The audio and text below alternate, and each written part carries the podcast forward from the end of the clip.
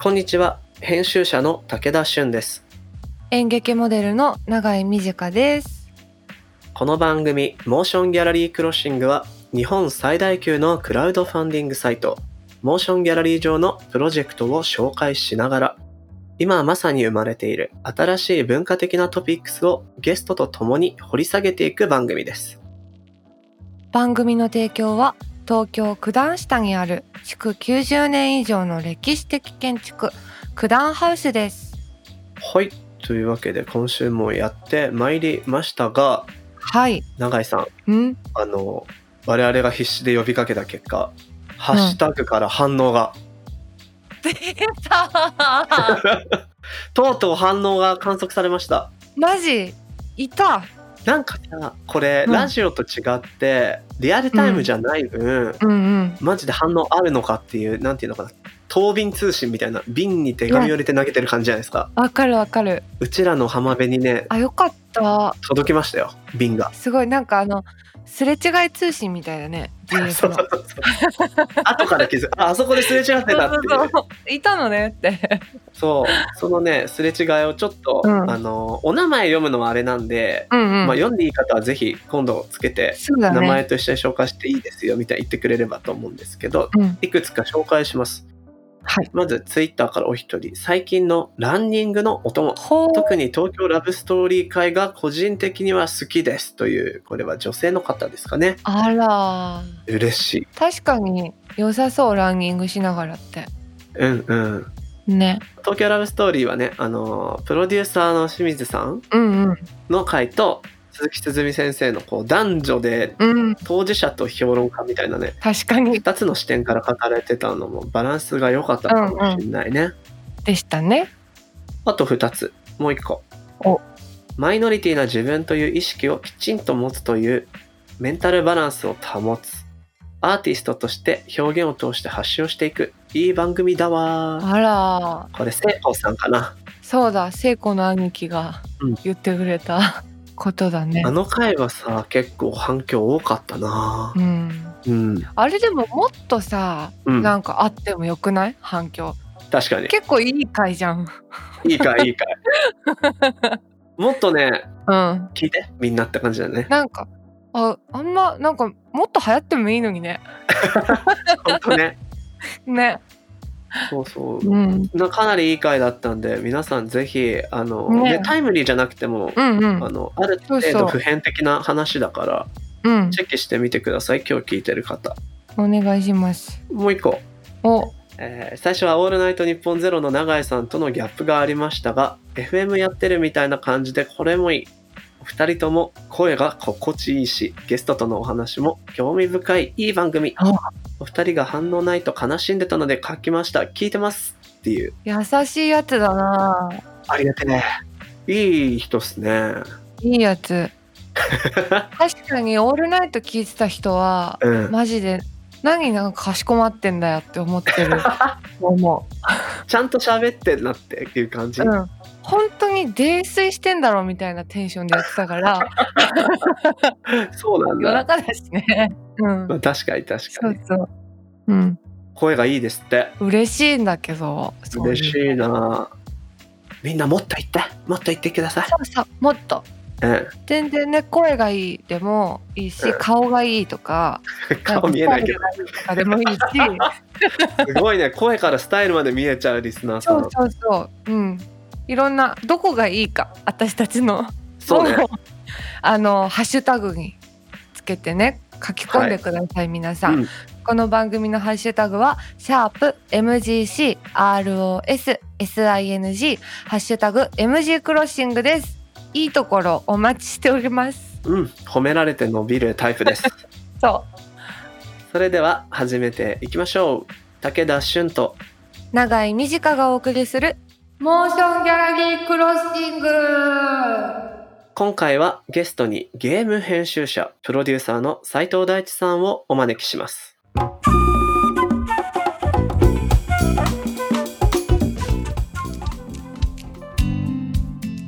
ここからは今話題になりつつある文化的なトピックを深掘りしていくディープフォーカスさて今回もゲストをお招きしておりますゲーム編集者、プロデューサーの斉藤大地さんです。よろしくお願いします。あよろしくお願いします。斉藤と申します。ご無沙汰してます。ご無沙汰でございますイイエーイイエーイエーイえー僕はね、今ご無沙汰してますって言ったんですけど、うん、後でちょっと慣れ初めをお話しさせていただきつつ、まあ、リスナーの皆さん向けに斉藤さんのプロフィールご紹介していきます。えー、斉藤大地さん、2011年ドワンゴ入社、インディーゲーム殺戮の天使をプロデュースし、テレビアニメ化もされました。またゲームメディア、デンファミニコゲーマーの副編集長を兼任。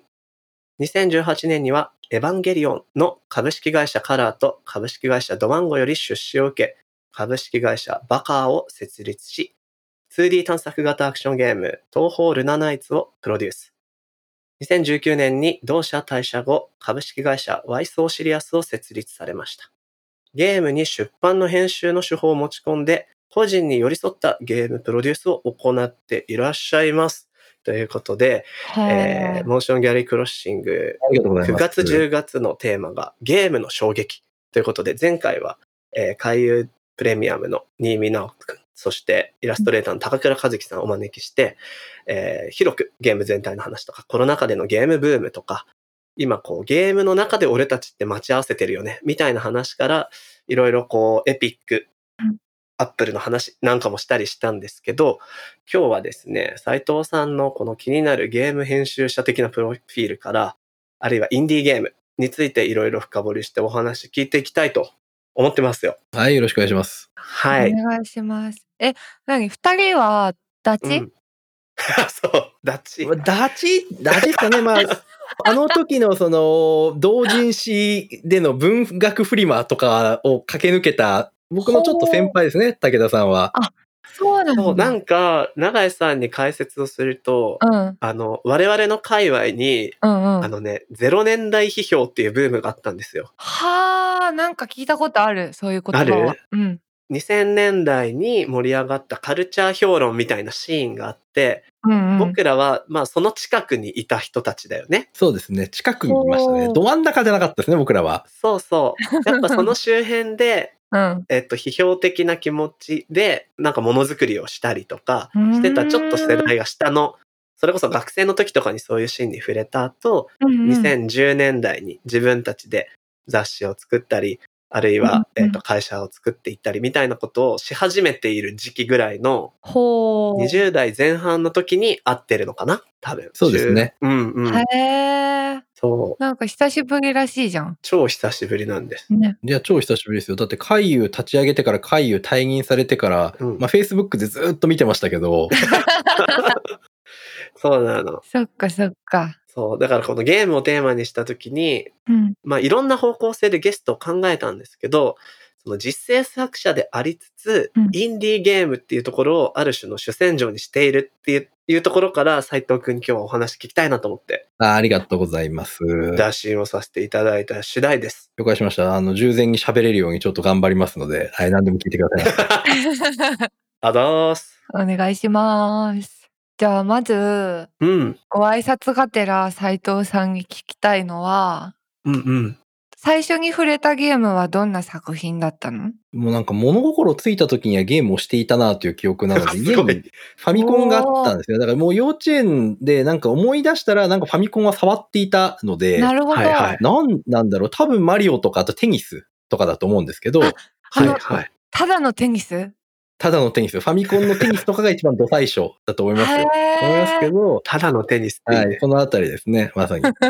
それは、じゃあ自宅にファミコンが物心ついた時にあったっていうのは、親なのか上そうです、親子ですね。あの、うちはうんうん。あの、87年僕と同い年が確かファミコンなので、多分その頃に買っててあったんだと思うんですよね、家におお、なるほど、なるほど。そっかそっか。ちなみに、我々のも言っときましょうか。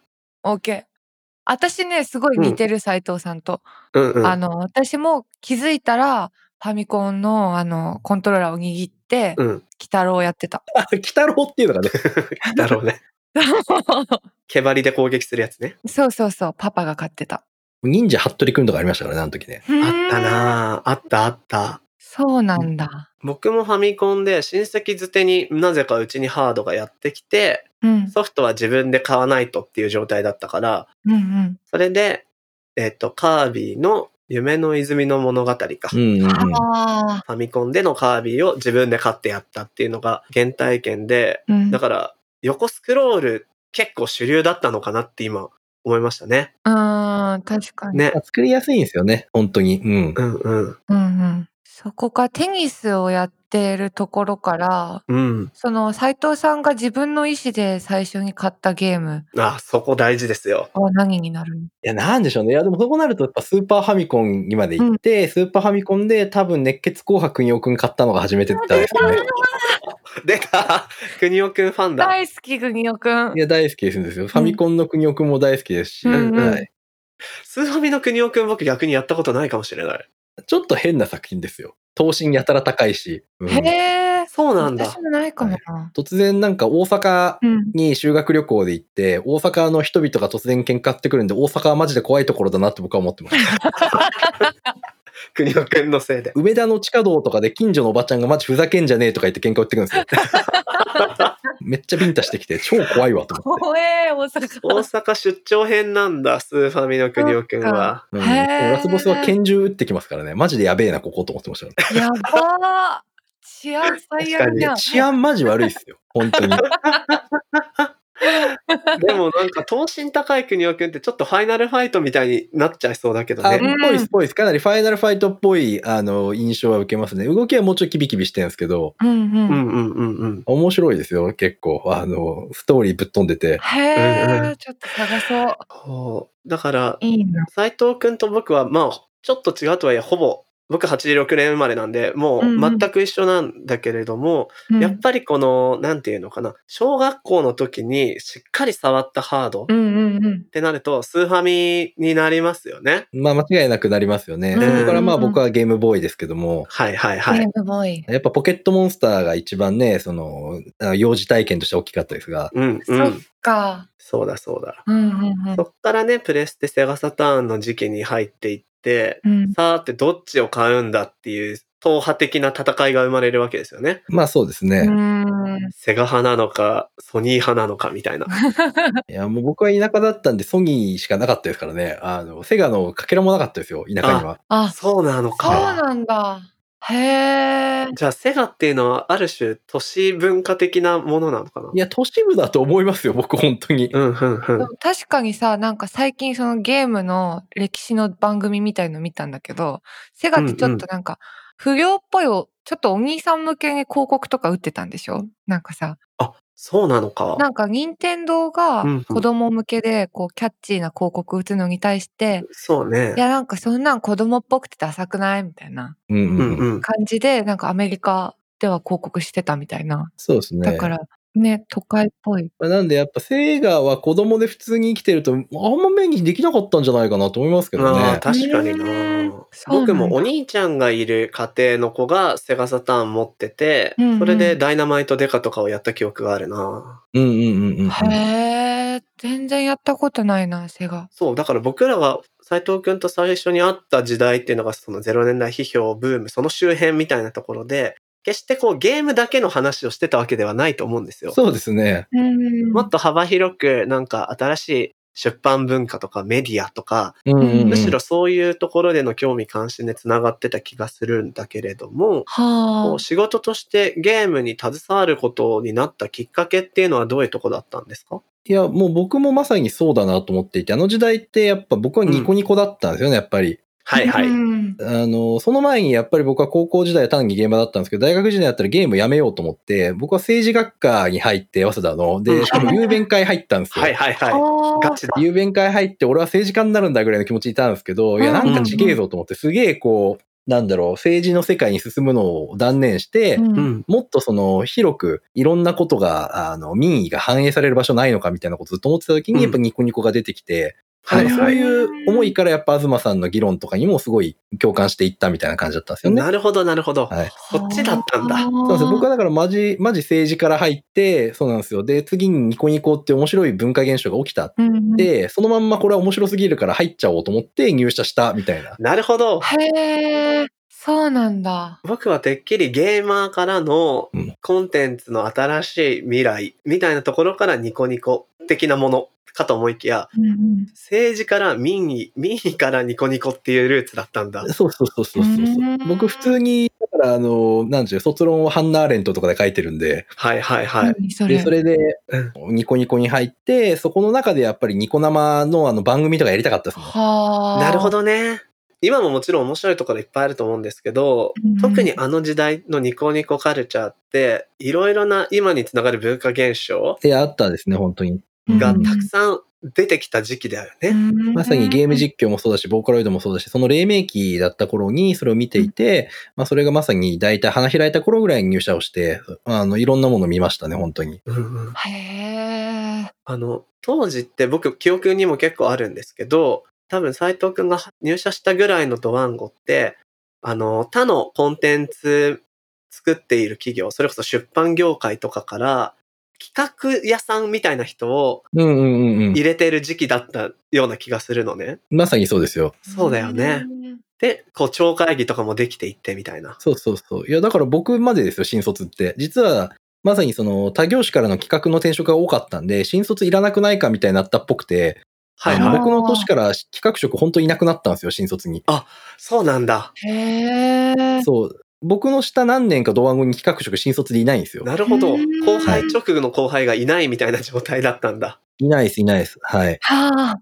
面白い。ただそのドワンゴに入ってゲーム制作に携わるって直接は結びつかない気がするんですけど、何かこう、仕事の中でゲームに触れるものがあったってことですよね。まあそうですね。もともとやっぱりその UGC から物が出てくるみたいなボーカロイドとかで見てて、あれが IP 化していくみたいな見てたんうんうで、ん何かないかなと思ってはいたんですけど、まあ僕は本当働かない社員だったので、それでサボって同人誌を作ってたんですが、うんうん。ある時川上さんに呼び出されまして、ほうほう。会長 から。会長から呼び出されて、働けって言われて、そうだ。ストレート。働いてますよって言ったら、嘘、嘘つけって言われて、嘘だったんですけど、本当に。働いてなかったんで、本当だなと思いつつ、今、ゲームの新しい部署を作るから入れって言われて、まあ、入って、その、いわゆるそのニコニコの中のゲームっていうのはすごく PV も大きいし、これから文化として大事だから、それをなんか、特命チーム、うんうんあのタスクフォース作るから入れって言われて入って、ほう。へえ。かっこいい。で、その中で、まあ、ゲーム実況とかそれまで取り組んでた人たちがいたんですよ。うんで、それの人たちの、あの、ある種同じチーム入って、あの、その時自作ゲームフェスっていう、その、ゲームのコンテストやってたんですね。ドワンゴ自で。作ゲームフェス。はい。どんなの、うんあーというのもおそらくその当時まだゲーム実況がコンシューマーとかですごいグレーゾーンだった。ほんほんほん。そっか、権利的に。権利的にすっごいグレーだったんで、うん絶対に大丈夫なゲームをたくさん欲しいよねっていう需要があったんですよね、多分。うわあ、なるほど。えっと、つまり実況が可能なゲームを欲していると。そうです。んん実況を多分プラットフォームとして必要だった。ので、そっうんうか。で、当時やっぱりフリーゲームって言われるネットで、あの、ただでダウンロードできるタイプの、まあ、RPG スクールとかで作られていたりとか、まあ、アクションゲーム、うんまあ一番有名なのだと洞窟物語みたいなものがちらほら出てた。懐かしい。んで、うそうん。いうところからゲームがあるのは分かっていたので、まあ、コンテストをやって、ゲーム実況 OK ですっていう、あらかじめ規約を踏んでもらって、で、最後その、ゲーム実況祭り、うんうん。ほうあの、自作ゲームの、個人とかが作ったゲームの実況祭りをやるみたいな企画があったんですよ。もうそれはもう24時間とか、48時間とかやって、すごい。へでえ。今ではもう YouTube でもトップクリエイターになられたキヨさんとか、あー、あああいう方とかがもうだいぶあの出演されてて、今からすると超豪華メンバーです、本当に。すごい。が出演されて、もうそれこそ100万とか再生数がいくみたいなイベントだったんですよね、生放送で。うんうんうんでそうするとやっぱりゲームクリエイターもそんなに別に賞金高いわけでもないんですけど、やっぱ目立てる。うん自分の作ったゲームがめっちゃ広くやってもらえるっていうんですっごい、まあ、ノリが良くなってて、うんうんまあ僕はその、一番盛り上がった時期に引き継いでそれを。はいはい。あーいや、400本ぐらい来たんですよ。だから、その時確か。あ、自作ゲームのすごいそうそうそうそうそう。で、ぼ応募作が。そうです。で、それで、その時に、やっぱ、それまでネタに走ったものが多かったんですけど、うんうんうんやっぱそこまで盛り上がると、マジなものも来るんですよね。はいはいはい。ストーリーにすごいちゃんとしたものとか。はあ。うんうで、んそうなってくると、その人たちと一緒に、ああ、これはもうコンテストじゃなくて、なんか新しくメディア立ち上げた方がいいんじゃないかなって思ったことがきっかけで、うんメディアを立ち上げた。それゲームマガジンってメディアを立てたんですけども、はいはい。で、ゲームを連載する1時間、だいたい隔月1時間分ぐらい連載しようみたいな。まあもうちょっとやっぱ伸びるんですけど、うんうん。なんかそういうものとかを始めていって、まあ、結果その、まあ、殺戮の天使の作者さんとかはそこじゃなかったんですけど、まあ、あの、スカウトしてきて、やった結果、はいはいはいまあ、幸い何本、ヒットが出まして、あの、そういう取り組みから、まあ、ゲーム実況からやっぱり伸びて、で、それでメディアミックスが入ってくる、折しも角川とドワンゴがくっついた時だったんで、なるほど。ど。まあ、その流れに戻ってメディアミックス、まあ、ドワンゴと角川統合以降は、あの、ニコニコから出てきた IP うん、うん。で、コミックが売れてるアニメ化みたいな、そういう、こう、ある意味、角川とドワンゴの、まあ、統合の一つのなんか、あの、象徴になるようなプロジェクトとしても、社内ではちょっと扱われて。はあ。面白い。そういうことだったのか。なるほど。そうなんですよ。なんで、まあ、自作ゲームフェスはアクションから RPG から何でもあったので、まあある意味400本ぐらい僕は下読みをするんですけど、うんうんまあ、それは全部やったんですよ、やっぱちゃんと。あーやばい作業だなすごいすっげえ大変なんですけど、まあ、それがやっぱり、あの、ゲームを見る体力を養ってくれて、ううんん。うんうん。あの、非常に役に立ちました。なるほどな。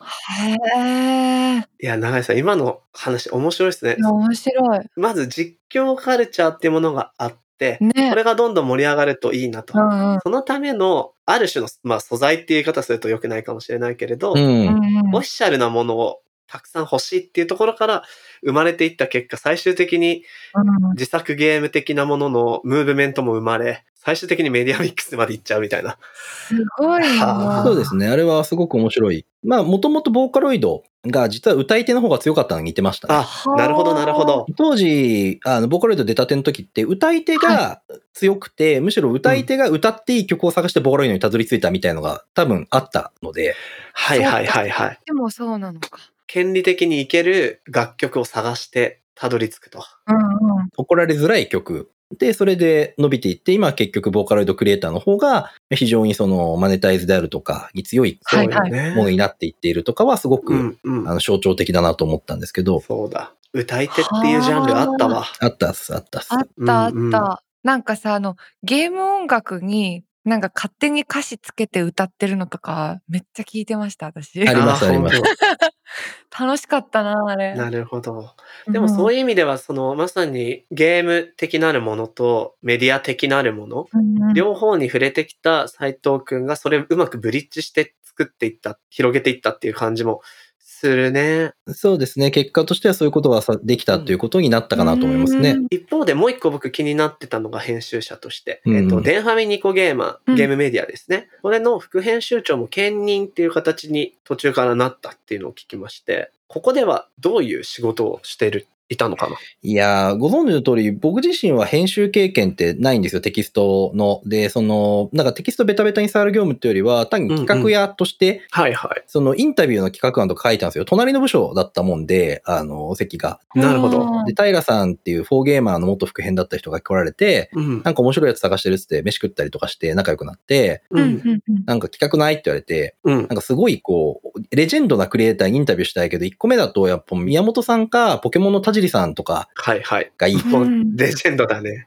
で、宮本さん難しいし、で、ポケモンの田尻さんはもう全然今出てこないって言われて、なんかいい企画ないって言われて、田尻さん僕めっちゃ大ファンで全部本読んでるんですけど、うんうんゼビウスのめっちゃファンだから、ゼビウスのインタビューってことをしてきて、聞き手として田尻さん立ててくると、なるほど。できるんじゃないですかと。ポケモンの話しなくていいからと。はあで、そしたらそれは企画が通って、で、こういう企画の立て方って、ドワンゴの生放送の企画の立て方に近いんですよね。へえ例えば、まあ政治家呼ぶときに政治の話真っ向しても人は来ないとか、来てきづらいから、うん。小沢一郎に5の番組作ろうとか、はいはいはいはいはい。なんか往年のニコ生ってそういう発想で作ってるんですよね。なるほど。その人が好きなものをメインのトピックスにして、そうそうそうそうそうそう出演をいただくと。そう。で、そうすると、まあ結果その話もするみたいな。はいはいはい。なそうなるよねう。んうん主戦場だからね。そうなんですよ。株ポケさんとかって事前に出すとめちゃくちゃ厳しいんですけど、うんまあ後だとちゃんとその中身見てやってくれるんで、うんうん。うん楽だったなという印象なるほは、どもちろんその出ちゃったんで、ポカポケさんも出すんですけど、まあそれはもうちゃんとした話なので問題ないですみたいになっていくはいはい。っていう感じで出させていた、まあいわゆるドワンゴ流の企画書の書き方みたいなものをそこに持ち込んだら、デンファミのあのインタビューがうんうん、割とバカバカ成立して、すごい面白くなったと。なるほど。へえ企画の立て方の工夫がある。そうなんですよ、そうなんですよ。うん。なので、そういう企画の立て方をできるやつが副編で企画を見てくれと。うんテキストはまあ、その往年の編集者が電撃とかハミツから来てるんで、はいはいはいうんうんうんでいいということで、じゃあそれならって言って副編をお預かりして、まあいろいろ外交に飛び回ったり企画出したり、ライター連れてきたりとかしてたって感じですね。なるほど。あー面白い。新しい編集者的な役割でもあるし、そういえば僕急に思い出したんですけど、うん斉藤くんが同人誌作ってた時の肩書きが、象徴編集長じゃなかった何そそうれです。僕実質編集行為はしなかったんで、当時も。うんうん。あ作るぞって言ってプレゼンテーションして企画を立てるって役割を象徴編集長って言ってたのを思い出しー て、すごいいいはい言葉だ。ある種だから、デンファミニコゲーマーを象徴編集長的動きをしていた。 うん象徴副編集長 でしたね。まあでも当時よりは、あの、実務はしていて、なるほど、なる例えばニュースのタイトルとか大体結構僕が案出ししてましたね。うんほど。なるほど、なるほど。その辺はまあ、さやっていくと。そういう、こう、表に出るとこの、あの、勘どころとかをやったりとかしてましたけども、まあ、とか、いう感じでも、でも、象徴副編集長業務 でしたね、本当に。へー面白いな面白いわ。まあ、でも予算管理とかは逆にしてました。うんうんうん。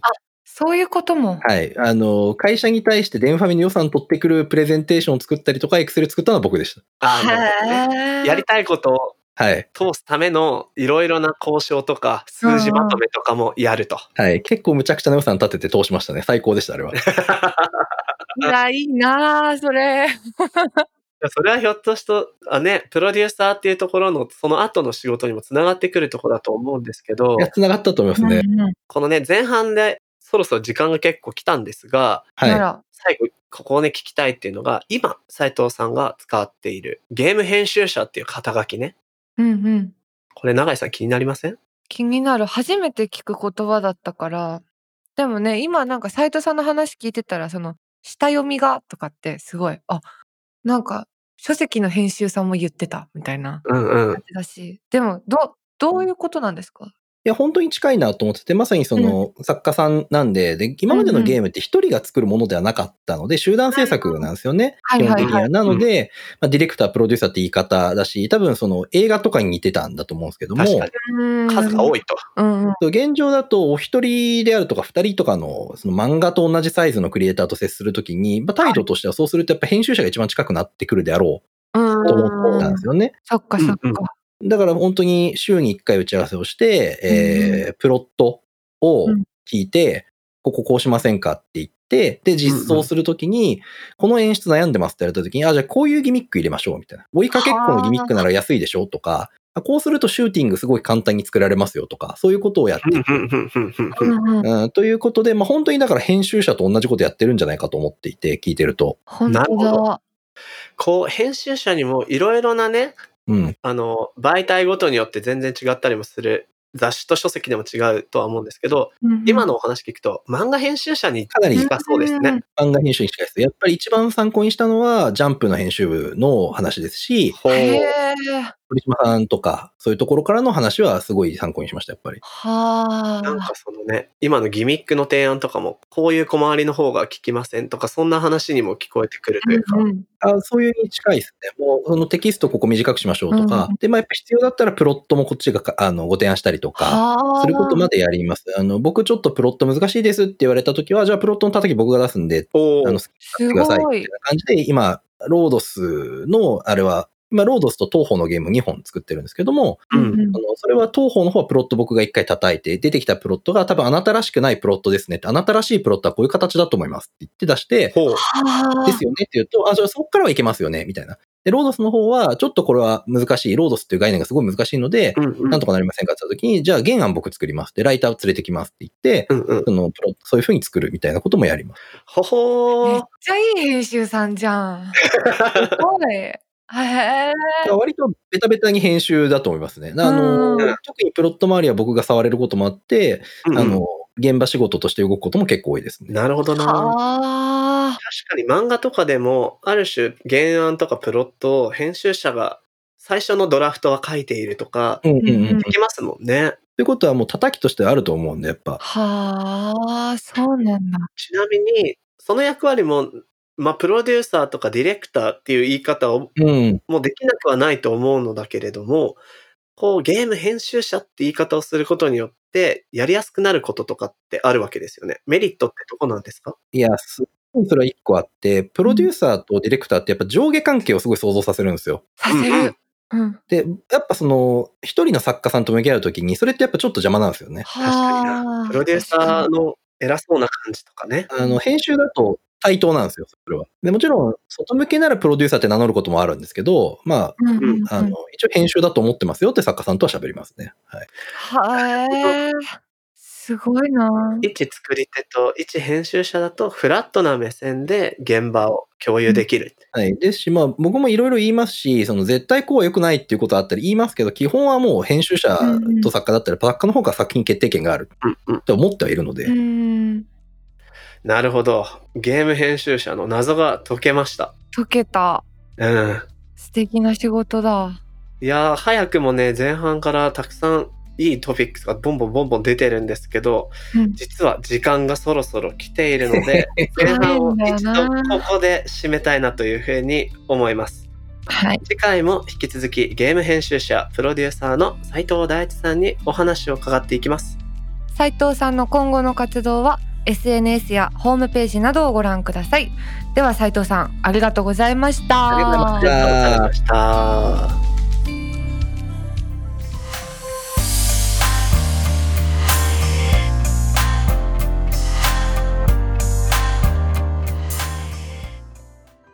さて、ここからはモーションギャラリーで現在挑戦中のプロジェクトの中から、特に注目してほしいものを紹介するホットプロジェクト。永井さん、今日はどんなのがありますかはい今日紹介したいのは「続けコミティア」自主制作漫画誌展示即売会コミティア開催継続支援プロジェクトです。ほい。はいこのコミティアはですね出展できる作品がオリジナルのみで二次創作は不可の同人誌即売会の一つなんですけど、うんうん。オリジナルに限定した同人誌即売会としては日本はもちろん世界最大のイベントでうん。なんと36年もの歴史があるおお。んですってすごいな。うんうん。でここではジャンプやマガジンをはじめ多くの出版社が原稿の持ち込みを受付するのも特徴の一つです。うん。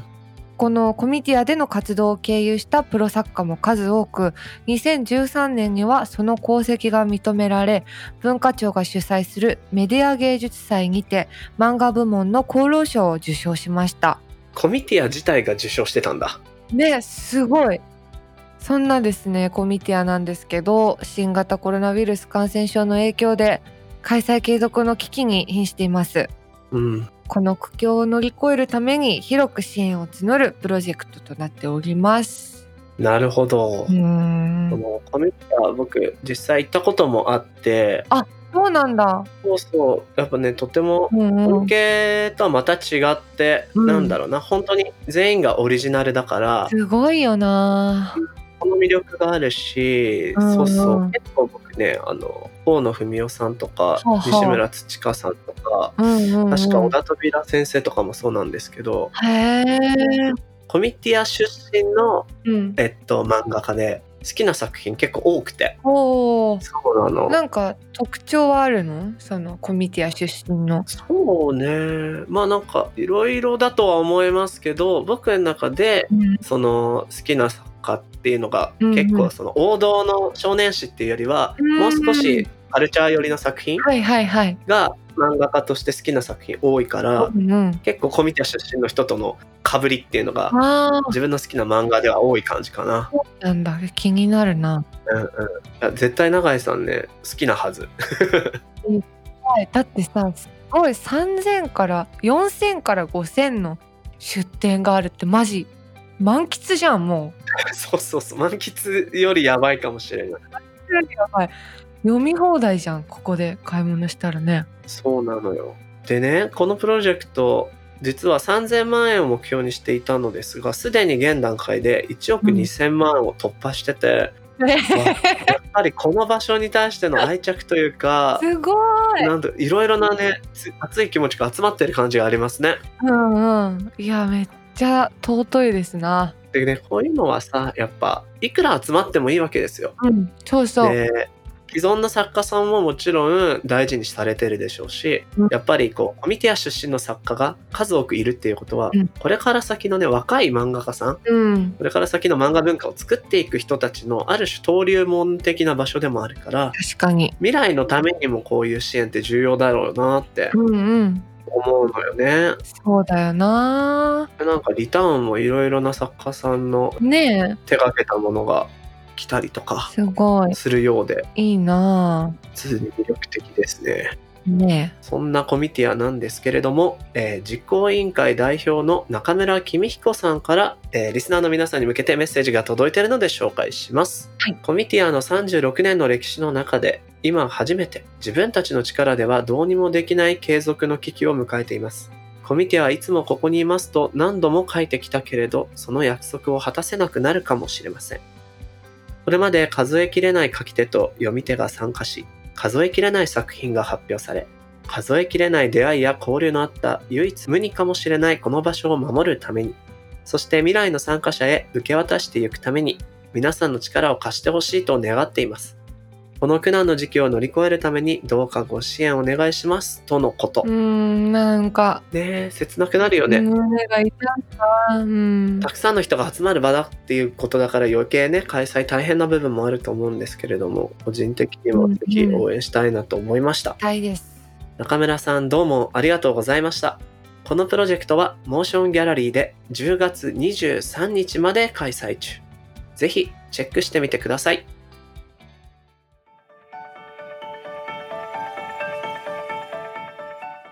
モーションギャラリークロッシングエンディングのお時間となりましたはい。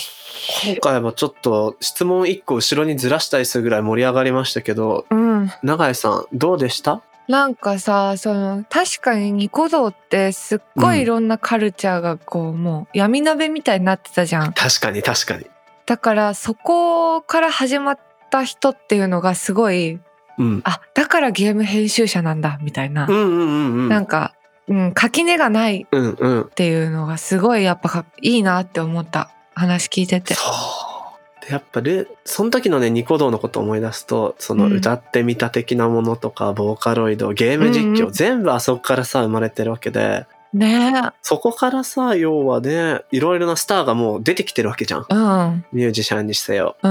なんかやっぱり魅力的なね、ん場所だしなんだろうそっからね斎藤くん的な謎のゲーム編集者いや、 本当に。